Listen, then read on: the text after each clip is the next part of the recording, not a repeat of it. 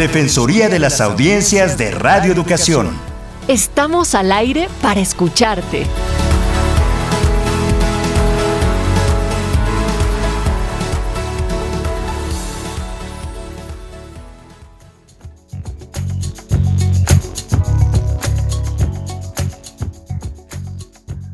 Es un placer poder volver a saludarles aquí en la Defensoría de las Audiencias de Radio Educación este miércoles cuando son las 5 de la tarde en punto.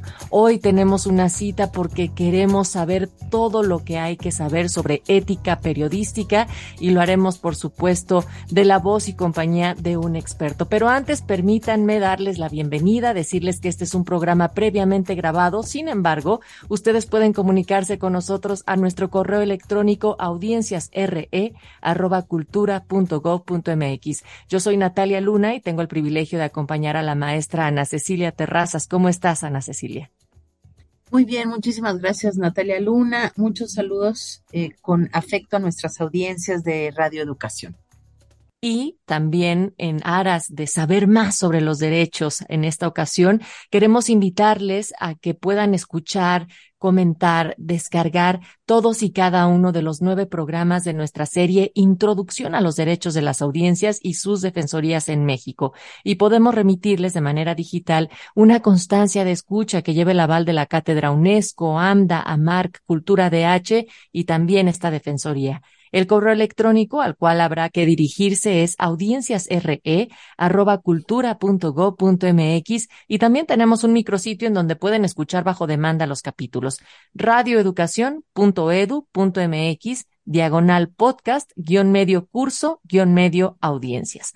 Bien, pues Ana Cecilia, el día de hoy yo decía que haremos esta conversación de la mano y voz, compañía de un especialista en el tema y es el maestro Juan Carlos Núñez Bustillos. Él eh, nació en Guadalajara en 1968, es licenciado en Ciencias de la Comunicación por el ITESO, hizo un máster en periodismo por la Universidad Autónoma de Madrid y el diario El País y maestro en periodismo digital por la Universidad de Guadalajara. Es periodista desde 1988, ha sido reportero, editor y columnista en diversos periódicos, revistas y estaciones de radio. Además, durante tres años se desempeñó como defensor del lector del diario Público Milenio y actualmente dirige la revista de periodismo cultural Jalisocina y colabora con el diario NTR en Guadalajara, el semanario y las revistas Replicante y Magis, además de ser profesor en el ITESO desde el 91. Bienvenido, ¿cómo estás?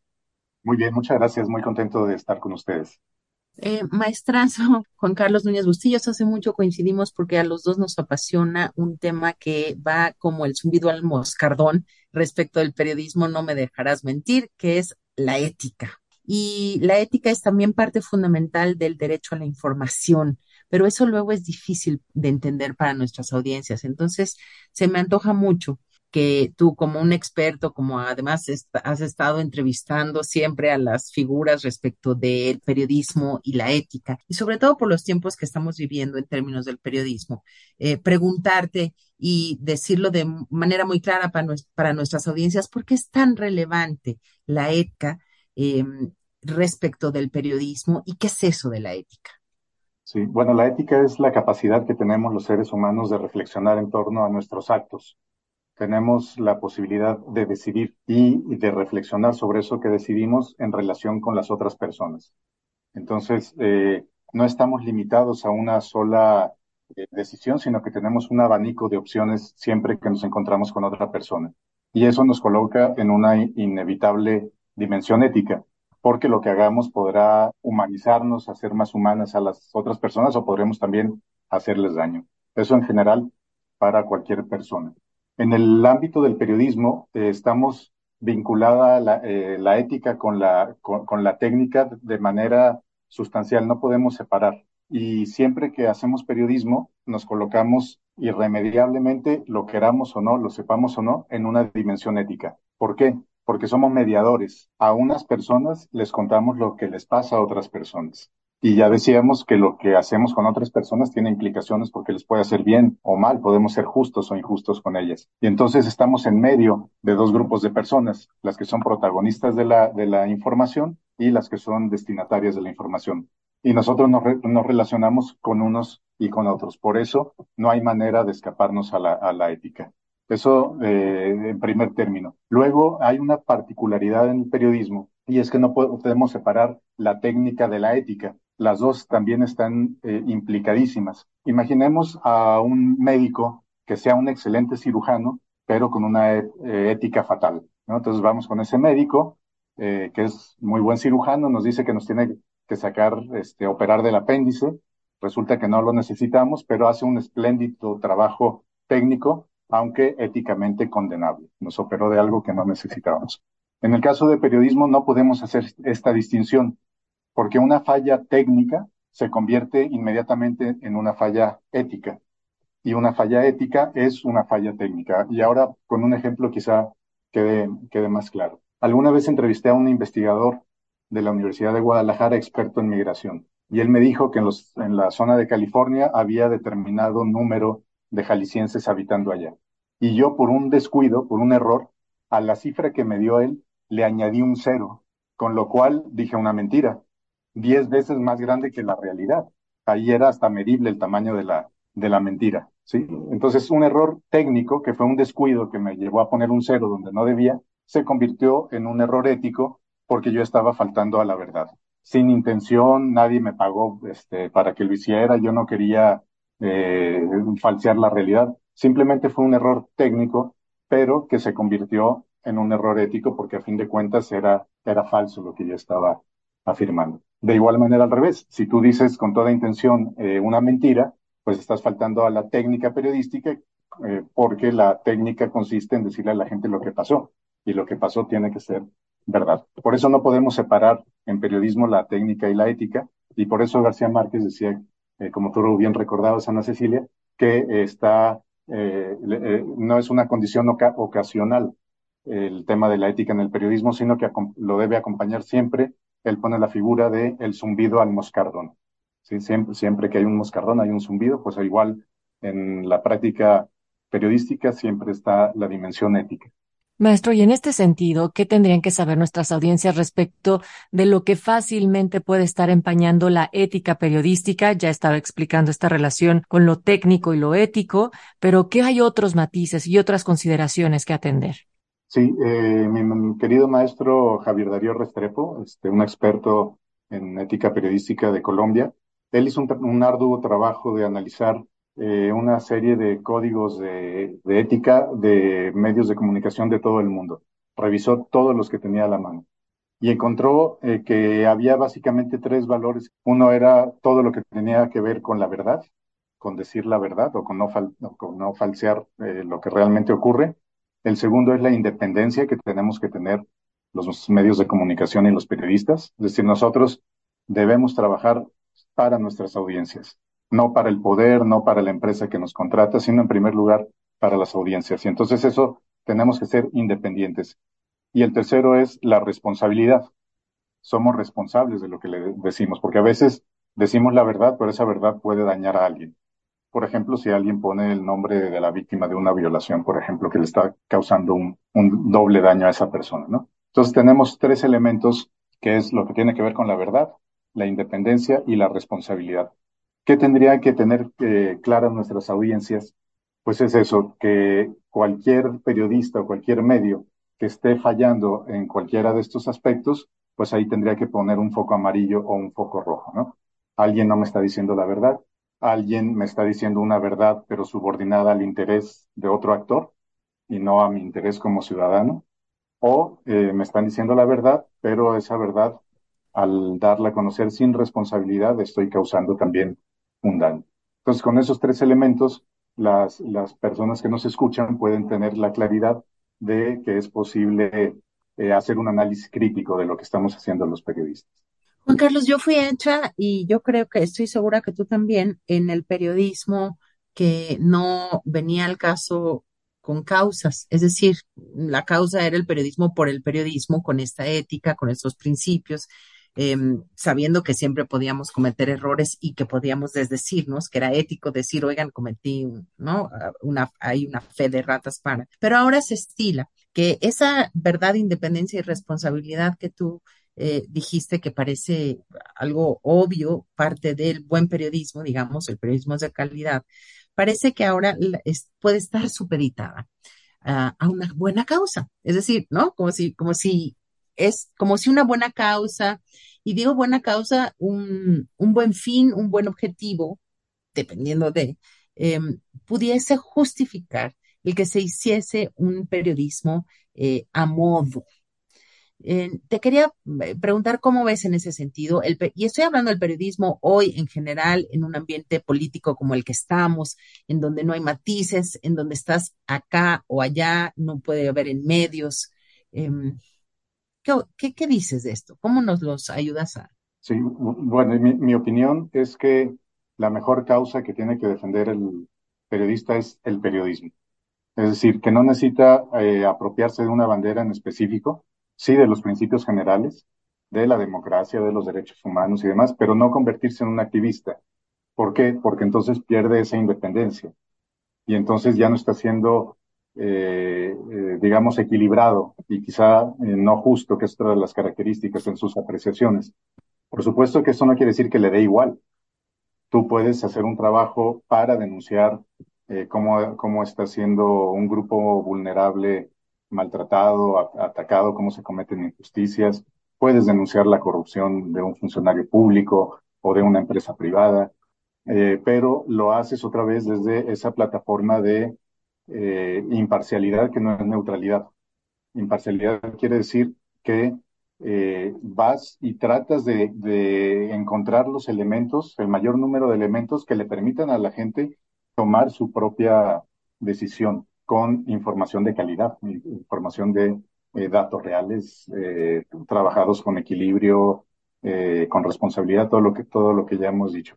De tal manera que nuestro servicio es presentarle a la gente una versión de lo que ocurre. ¿sí? Y eso implica entrevistar también a los que, a los que tienen otra manera de pensar. Nosotros somos esos mediadores, esas mediadoras que lo que haces es recoger lo que, lo que está ocurriendo, presentarlo de una manera eh, técnica y éticamente lo más profesional posible para que de ahí la gente tome su propia postura. Cuando tú abrazas una bandera y te conviertes en activista de una causa, pues todos los grupos tenemos fallas y entonces tú en aras de lograr tu objetivo dejas de hacer cosas que estarían indicadas en el buen periodismo. Por eso creo que, que la independencia es algo que debemos conservar y que creo que se ha ido diluyendo. Igualmente con el, el, tema de la polarización. ¿no? Estás de este lado o estás de este lado y tienes que estar a favor de uno o de otro. No, creo que el periodista tiene que estar haciendo ese análisis de la realidad, proveyendo de información para que la gente tenga esos datos que le permitan comprender mejor lo que sucede en su entorno y a partir de ahí tomar postura y en algún momento también tomar una decisión.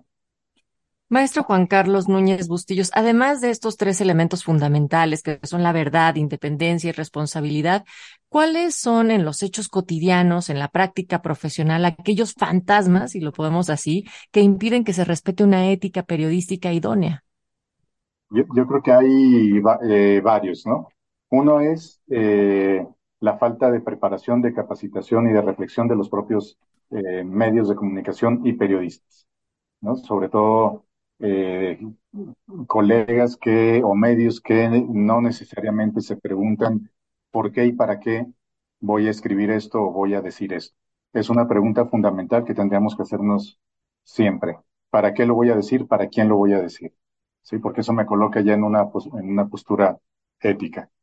Eh, y hay gente que no se la hace simplemente porque uno empieza casi siempre a trabajar eh, y a correr detrás de la noticia, como decimos los periodistas, sin mucho tiempo de reflexionar. Eso, eso por una parte. Entonces, creo que a veces no, no tenemos esa calma de detenernos a pensar por qué lo estoy haciendo, por qué lo estoy haciendo así, etcétera, ¿no? Pienso, por ejemplo, en eh, medios de nota roja, ¿no? Que nunca se han preguntado de qué le sirve a un lector eh, ver el cuerpo eh, acribillado de alguien en una calle, ¿no? Este, o un atropellado. Si nosotros nos hacemos la pregunta de eso le ayuda a la persona a entender mejor lo que ocurre, a eh, tener elementos que le ayuden a dimensionar, etcétera, probablemente digamos eh, que hay otras maneras de contar la historia sin necesidad de llegar, por ejemplo, en este caso al amarillismo o al moro, ¿no? Entonces creo que hay una es falta de preparación de los, de los medios, otra es la precarización del periodismo, las empresas periodísticas y el oficio del periodismo eh, se ha ido devaluando. Es una tristeza ver a mis colegas que sobreviven en condiciones este, realmente eh, fatales. Eh, las empresas no tienen ya los elementos suficientes para tener una buena plantilla de, periodistas, correctores, editores, que todas estas preguntas, todas estas revisiones se hagan en el momento porque son muy poquitos, tienen que correr de un lado para otro, no alcanzan a estar en, una actividad completa porque ya tuvieron que ir a otro lado y eso va mermando la calidad de la, de la información. Por otro lado, creo que esto que ya comentábamos antes, de eh, una sociedad tremendamente polarizada, implica que unos y otros bandos, en esta idea de la que hablaba Ana Cecilia, de tomar una bandera, con tal de defender mi bandera, puedo ser más laxo, digamos, en las normas éticas, ¿no? Si yo tengo un discurso eh, capaz de que voy a escoger solamente la frasecita y la voy a sacar de contexto, y me puedo decir que es verdad, pero sacada de contexto adquiere otra, otra dimensión. Entonces, la polarización creo que tampoco, tampoco ayuda. Y por otro lado, creo que la propia sociedad tiene un poco de responsabilidad también en esto cuando considera que los periodistas ya no somos necesarios. ¿sí? Eh, periodistas y, y políticos también, que dicen, bueno, ¿para qué queremos periodistas si ya podemos comunicarnos directamente por las redes sociales, por ejemplo? Pero el periodismo no es ir pasando por la calle y tomar la, el video del incendio y subirlo en el momento. Eso está muy bien, tiene su cierta utilidad, pero el periodismo es mucho más allá. El periodismo es meterte a investigar las cuentas públicas, analizar cómo se hace una ley, darle, darle seguimiento a las promesas de un político eh, y eh, llevar el recuento de ciertos sucesos, re, revisar la historia reciente de lo que ha pasado algo, eh, contrastar distintas versiones, eh, revisar si los datos que te están diciendo son reales o cómo son interpretados desde la academia, por ejemplo, etcétera. Entonces, todo ese trabajo es un trabajo profesional que requiere capacitación y que requiere tiempo. No es ir pasando por la calle con tu celular y descubrir que hubo un fraude en una empresa pública eh, o que un político se está saltando las trancas en tal, en tal cosa, ¿no? Este, por eso el periodismo sí es necesario, por eso somos necesarios y por eso la sociedad, eh, a pesar de todos los errores que ha habido este, en, el ejercicio periodístico en, en, México y lo sigue habiendo, eh, pero que tendría que tener eh, esa apuesta porque vale la pena que existan periodistas profesionales, ¿no? Y, y, que buscan ser profesionales y si quieren ser profesionales tendrán que tener estas consideraciones eh, éticas de, de honestidad eh, para tratar de tener una versión. No digo que haya la versión, justamente por eso es importante la pluralidad, que tú puedas ver una misma noticia contada por tres, cuatro personas diferentes, pero que en lo sustancial eh, se mantiene. Entonces, en la medida en que la sociedad vaya eh, encontrando y eh, volviéndole a dar el valor al trabajo que hacemos, podremos también tener un periodismo eh, más profesional y más ético. En la medida en que sigamos pensando que, que no hace falta los periodistas, que no hay que pagar por la información, eh, porque ya todo está en las redes, pues entonces creo que la calidad va a ir, va a ir mermando, porque hacer una buena investigación periodística implica tiempo, implica recursos, probablemente tengas que viajar, y, y alguien necesita hacer eso. Estamos hablando con eh, mi colega periodista y profesor del ITESO, Juan Carlos Núñez Bustillos, quien también es un apasionado de la ética y de la ética periodística, quien además, en mi opinión, bueno, no me acuerdo si eres el primero o uno de los primerísimos defensores de las de los lectores en este país por parte de un periódico, es decir, eh, querías jugar esa figura específica para dar, para que se escuchara también y se hiciera una fe de ratas de lo que se estaba eh, publicando en público de milenio. Entonces, eso ya habla de, de, tu trayectoria, de tu, de tu gana, así como el libro más reciente que, entiendo que es el más reciente que has publicado, que es Entrevista a 13 Grandes, y ahorita nos cuentas un poco sobre la, la, la, ética en este libro y, esta intención, y en dónde se podría leer, conseguir, eh, etcétera. Pero déjame añadir y recuperar. Eh, Juan Carlos Núñez Bustillos nos dijo que em, la falta, que hay unos problemas o fantasmas que atañen o, o acotan la ética periodística, que sería la falta de capacitación de, de nuestro gremio, ¿no? Dicho tal cual, la precarización, es decir, lo poquito los poquitos recursos y recursos no nada más económicos, sino tecnológicos y humanos que nos están cuerpeando como periodistas, una sociedad polarizada que nada ayuda, eh, y me imagino yo ahí le agrego de mi voz que un golpeteo frecuente al periodista que no eh, está haciendo una nota que me gusta a mí, ¿no? Eso es cada, eh, cada vez es más frecuente y ya hace mucho que no se veía y en estos últimos años sí se ha visto. Una sociedad em, que se cree periodista, que aquí me, me, me acuerdo mucho de los auto, ¿no? De la automedicación en México, que es algo que hace muchísimo daño, pero todo el mundo tiene una receta que compartir con alguien, así como todo el mundo ahora hace unas notas rojas espeluznantes, quebrantando todos los derechos humanos y de las audiencias,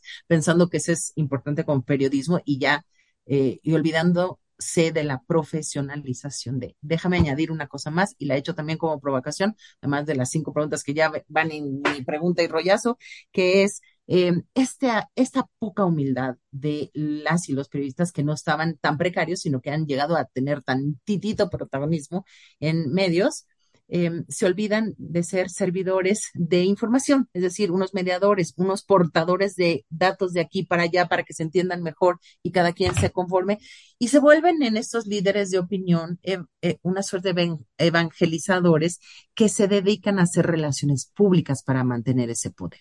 Si, si me dejas añadir ese fantasma, ¿no? Sí, por supuesto. Eh, creo que es otra de las eh, características que, que Restrepo, eh, el experto en ética periodística, eh, hablaba sobre el, periodista, ¿no? Tiene que ser una buena persona, tiene que ser una persona que entienda su trabajo como un servicio, que es apasionante, este, los que lo hacemos nos encanta hacerlo, no, no es que vayamos en plan de, de víctimas y de sacrificarnos, aunque sí lo hay, cada vez peor también en el país con todo el tema de la violencia y las agresiones contra, contra los periodistas, pero que entendemos que nuestro trabajo eh, aporta a la sociedad y, es importante, pero que eso no nos convierte o no nos tendría que convertir en actores de la, de la, de la noticia, ¿no? Alguien decía, tenemos que pasar igual que un buen árbitro en el partido de fútbol, si no se notó el árbitro es que estuvo bien el arbitraje. Igual acá, ¿no? Lo que va dando cuenta de tu trabajo es tu, es tu trayectoria, es la calidad de la información, pero no tú como persona, y mucho menos como el protagonista de la noticia. Maestro, y también con respecto a esta última parte de la provocación que lanzaban a Cecilia Terrazas, que tenía que ver em, con cómo en México eh, estamos o no respetando esta ética informativa el día de hoy. ¿Hay progreso, hay regresiones y qué podemos hacer para difundirlo mejor? Creo, que hay progreso en una parte porque hay audiencias más críticas, más, más activas, mucho más conscientes del, de, y más exigentes del trabajo que tenemos que hacer y con toda razón eh, critican al, al, al periodismo. Eh, y, eh, pero también hay retrocesos, ¿no? En los medios, por ejemplo, Ana Cecilia decía, eh, han ido desapareciendo los, los defensores y las defensoras de las audiencias. Está, yo cuando todavía estaba ahí decía, somos una especie en peligro de extinción y han ido desapareciendo cuando es un mecanismo de autorregulación ética muy importante, porque no es que el gobierno te obliga a tener a alguien, sino es el propio medio, establece un mecanismo que ayuda, eh, y que era lo que hacía el, defensor del lector en, mi caso, a establecer un diálogo entre periodistas y sociedad. Y entonces la gente te escribía y dice, me, parece, me parece que tal noticia no fue el enfoque adecuado por tal y tal razón. Y yo hacía todo un análisis, hablaba también con quienes habían producido la, la, la información y al final hacía una, una conclusión donde a veces tenía razón eh, la, eh, la audiencia, o a veces tenía eh, los periodistas, eh, o a veces parte y parte, que era lo más, lo más común, pero que no era un, en plan de sentencia, decir, este estuvo bien, este estuvo mal, este ganó, este perdió, sino que podemos aprender para hacer un mejor periodismo. Algo que se ha ido perdiendo y entonces ahí veo un retroceso. Por otra parte, mayor interés también, ¿no? Este, también más escuelas de comunicación, periodistas un poco, yo decía, menos preparados en una parte, en otra parte también o algunos un poco más preparados ya para pasar por una formación profesional. Y, y, bueno, gente que estamos haciendo el esfuerzo de recuperar eso, ¿no? En libros, en, en artículos, en talleres. Creo que hay esa parte un poco más alentadora. Sí, em, quisiera que nos comentaras tantito sobre tu libro, no se te olvide, porfa. Y otra cosa, hay una pérdida de, eh, te ha perdido el valor por la credibilidad, en mi opinión. Es decir, cuando entra el periodismo o los programas periodísticos a competir en el mar de eh, programas de llamados de entretenimiento, entonces, em, también la nota roja, por eso, esa es una teoría mía, ¿no? Pues por eso se ha subido y elevado, porque a veces uno prefiere ver esta realidad convertida en serie o serie convertida en realidad, ¿no? Este, con todos los tonos, con, con todos los anti, antivalores del, del buen periodismo, porque no importa si, si, si hay credibilidad o no, lo que me quiero es entretener en este mar, ¿no? quién me, quién me llama primero la atención. Y eso está muy complicado, ¿no? Y, la falta de ética de los actores sociales, que al mentir descaradamente eh, devalúan la verdad, porque entonces ya no importa que haya datos, porque siempre va a haber otros datos y otra versión de la, de la realidad. Cuando tenemos esa, esa posibilidad nosotros como periodistas de tratar de hacer un trabajo profesional, de mostrar lo que se hace. Y lo que hago en el libro es un poco recuperar historias de grandes periodistas eh, nacionales e internacionales donde eh, lo que trato de recuperar es cómo le hacen lo que los que lo hacen y las que lo hacen bien. Entonces, eh, en la parte técnica y en la parte ética, ¿no? Entonces voy con John Lee Anderson, con Restrepo, con Miguel Ángel Bastenier de España, con Pedro Valtierra, con Vicente Leñero en su tiempo, Juan Villoro, a preguntarles cómo le haces tú para hacer el periodismo, en lo concreto, que hay libros que te cuentan, bueno, que un reportaje tiene que atrapar al lector, no sé qué, pero eso cómo se hace o preguntarle a Valtierra cuando estás frente a una víctima cómo decides tomar o no la fotografía. Ese tipo de cosas están puestas ahí desde la vivencia de los periodistas y las periodistas. No, ¿Hay mujeres en tu libro? No me... Sí, sí. Está Julia Preston, está Alejandra Shanik, está Elizabeth eh, Dalciel, está Yolanda Zamora. ¿Y se puede conseguir en PDF? Eh, la, creo que la vía más fácil es a través de, de la editorial de la Universidad de Guadalajara, o de la Oficina de Publicaciones del ITESO, las dos tienen páginas de internet, porque fue una coedición y por ahí se puede, se puede conseguir en distintas versiones.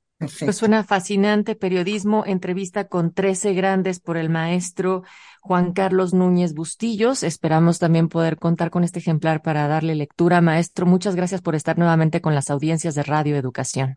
Al contrario, muchas gracias Natalia, Ana Cecilia y a las personas que nos están escuchando. Un saludo desde Guadalajara. Un abrazo afectuoso hasta allá y de este lado le agradecemos todo el equipo que ha hecho posible este espacio. Ramiro Romero, Roberto Hernández, Alma Lilia Martínez, José Ángel Domínguez, Ana Cecilia Terrazas, yo soy Natalia Luna. Esta es una producción de Mario Ledesma.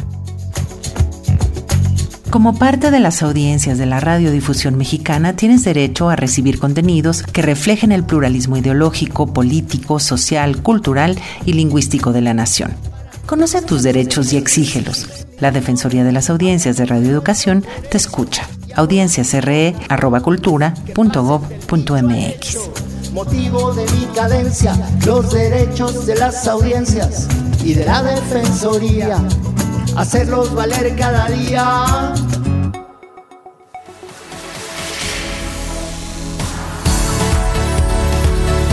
Defensoría de las Audiencias de Radio Educación.